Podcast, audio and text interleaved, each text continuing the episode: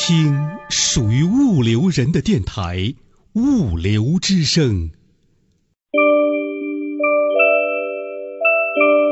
南来北往物流人，一起听听物流课，听得懂的物流大讲堂，都带手机 APP 物流课。物流大讲堂开讲啦！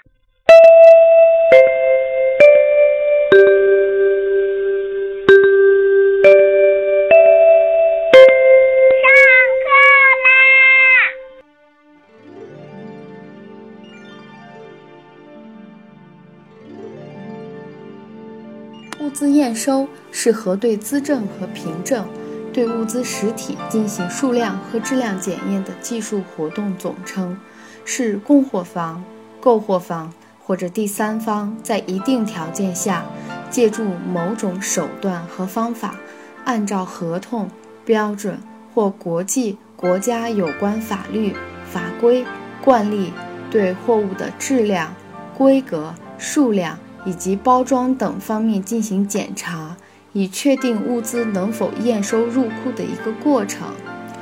在进行物资验收时，应秉持严肃性、准确性、及时性的基本原则，这样才能确定物资在入库时的数量和质量状态，可以及时将残次不合格品剔除出去，为物资的保管、入库、出库。最终安全的投入使用奠定基础。接下来，我们一起看一下如何开展数量点收。由于不同的物资计量方式有所不同，数量检验的方式也不尽相同。对于计重、计件等不同单位衡量的物资，我们采取不同的数量计量方式。一般情况下，对于计件物资，采用轻点件数的点收方法；对于计重物资，采用称重的验收方法；对于以长度、面积、体积等计量的物资，我们一般情况下采用减尺验收，或者对尺寸统一且包装定量的物资开展抽检活动。一般情况下，数量点收难免存在误差。在执行物资数量检验的过程中，我们允许数量存在误差，但是对误差的范围必须有所界定。数量标准应当以采购合同、采购单、国家或者行业标准等作为依据。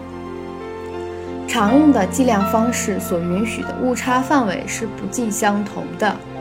对于个数计量，我们不允许存在误差；对于重量计量，如果采用过磅计量的方式，则允许误差范围为正负千分之三；若以理论换算作为计量依据，则允许的误差范围为正负千分之一。如果计量方式是长度计量，则允许的误差范围为正负千分之一；若为体积计量，则允许的误差范围为正负千分之一。其他情况下，应遵循国家或者行业标准的，应按照国家标准或行业标准的规定执行。数量误差如果出现，则就要进行处理，因为有的时候可能因为物资本身的特性、供应商失误或者承运单位的失误导致数量误差。针对不同情况所产生的数量误差，我们可以采取不同的方式处理。如果是某些大宗物资无法准确计量重量的，则处理方式有三种：一。订购合同一短装条款或者国家行业标准做依据。二，若物资一短装数量未超出合同标准，则检验专员可进行继续检验。三，若物资一短装数量超出合同标准，则物资检验专员应将情况上报相关主管后，确定是否验收。如果是供应商失误造成的误差，则应勒令供应商补足或取回物资，或者按照合同的相关条款执行。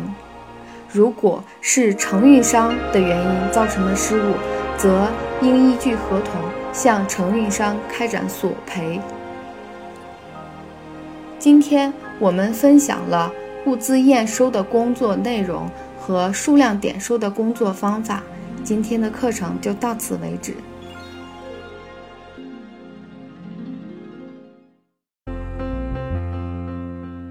倾听物流人自己的网络电台《物流之声》，您可以下载手机 APP 喜马拉雅或荔枝 FM，搜索电台“物流之声”，下载您喜欢的专辑，想听就听。还可以语音回复微信公众号“物流文化”，或将自己的声音文件或文字稿件发送至电子邮箱 cctv 五六 com at 幺二六点 com。